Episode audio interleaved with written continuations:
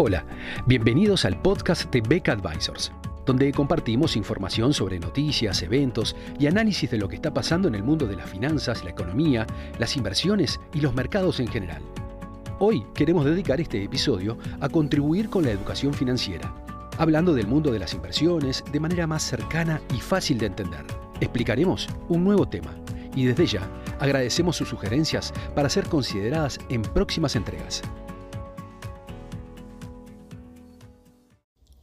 Los mercados financieros, tanto de renta fija como de renta variable,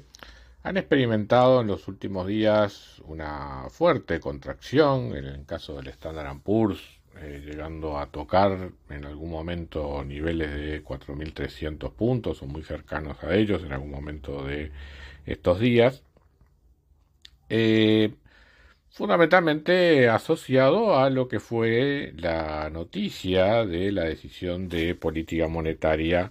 adoptada el pasado 20 de septiembre.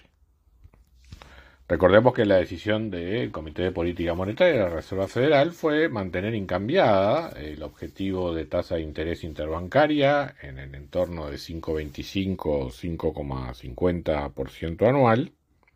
por lo que la pregunta inmediata es, ¿por qué esta caída en los mercados si, en línea con lo esperado, la Reserva Federal mantuvo constante la tasa de interés? Bueno, básicamente hay dos elementos que son los que han provocado esta suerte de pánico en los mercados, de, desazón, eh, que son, en primer lugar, que de alguna manera ha quedado implícito en, como altamente posible, de acuerdo a lo señalado por el presidente de la Reserva Federal, Jerome Powell, en la conferencia de prensa, que este año habría una suba más de tasas de interés en la próxima reunión a celebrarse entre el 31 de octubre y el 1 de noviembre.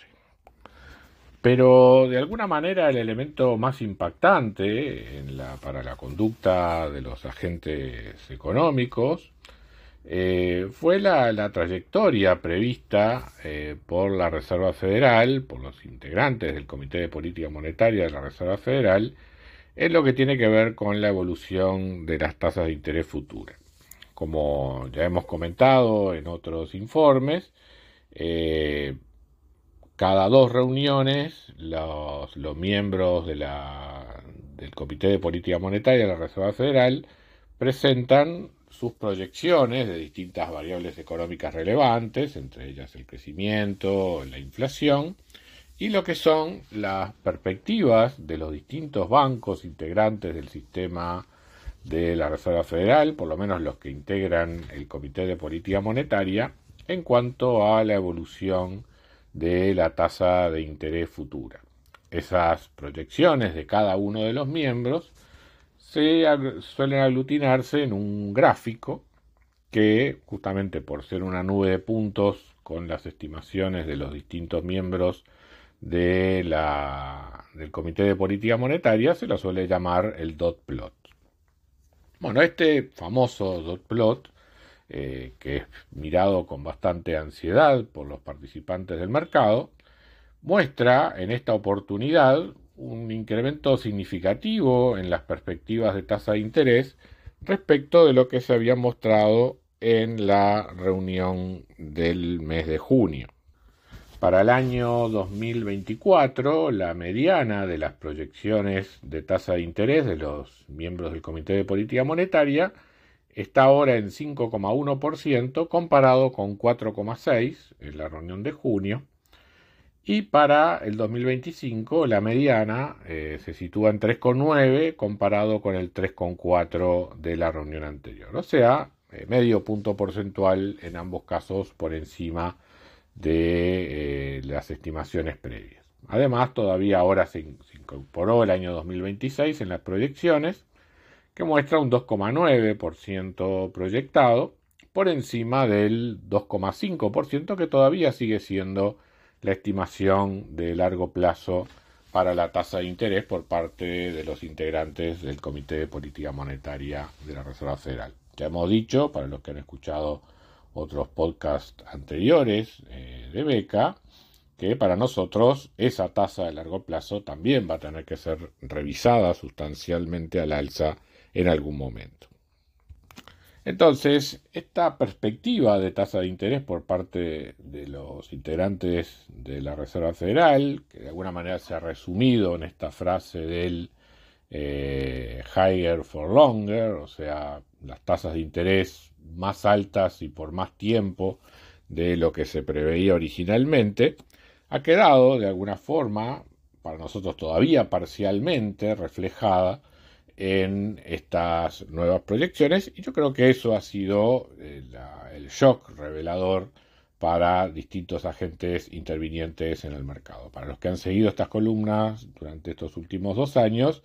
eh, saben que este era el escenario que de alguna manera venía proyectando Beca en todo este tiempo.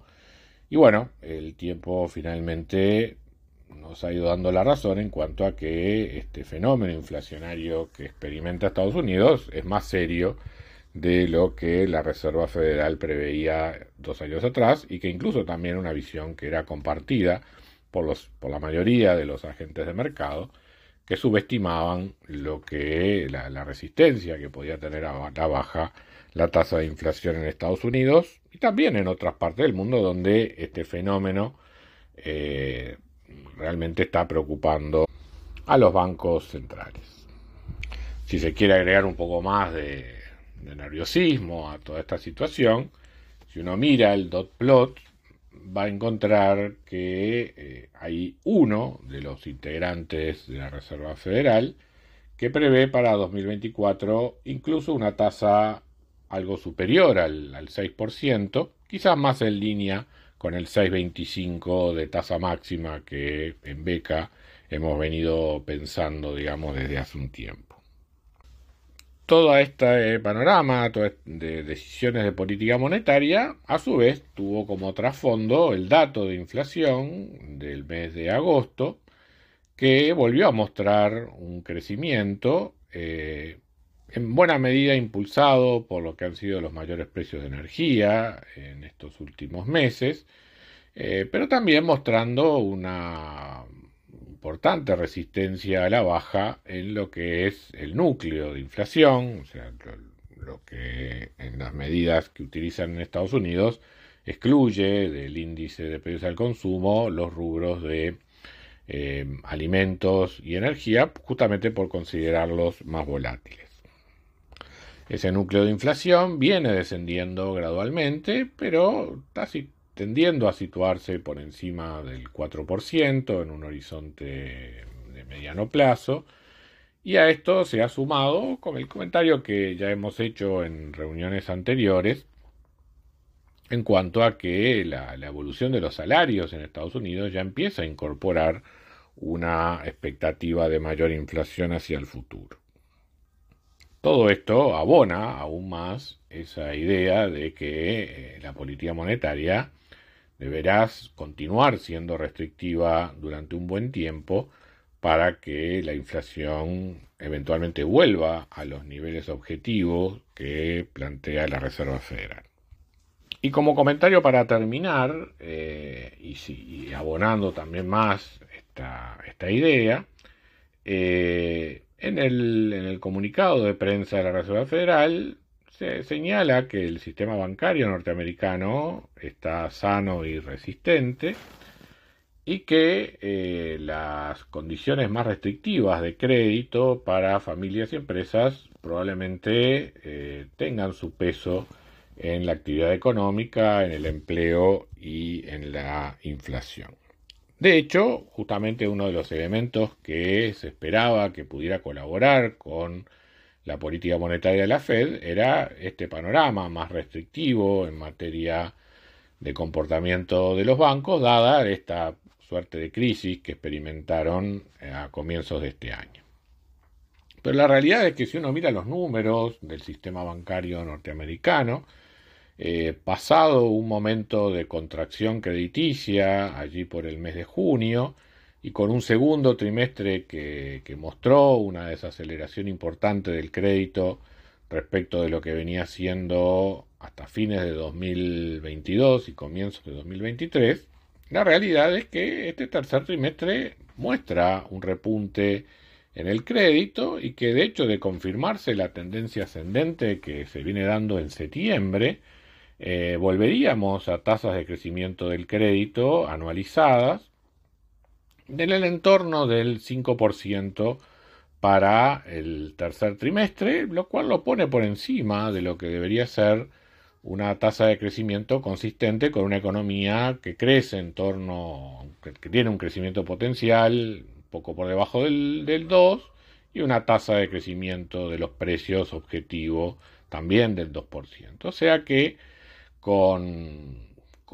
esta recuperación que está teniendo el mercado de crédito norteamericano de mantenerse, eh, ciertamente están puestas todas las cartas sobre la mesa para que el juego hacia 2024 sea de continuidad en el proceso de suba de tasa de interés o en todo caso de mantener tasas de interés eh, cercanas al 6% durante todo el año, muy lejano de la expectativa de descenso de tasa de interés que todavía parece tener la mayoría de los agentes de mercado. Muchas gracias a todos por escuchar otro episodio del podcast de Beck Advisors. Te invitamos a compartir este podcast con tus amigos, colegas, dejarnos tus comentarios o reviews y seguirnos en nuestras redes sociales Instagram, Twitter, LinkedIn y también nuestro canal de YouTube. Visítanos en nuestro sitio web beckadvisors.com para leer nuestros informes, reportes y conocer más sobre nosotros. Hasta una próxima entrega y muchas gracias.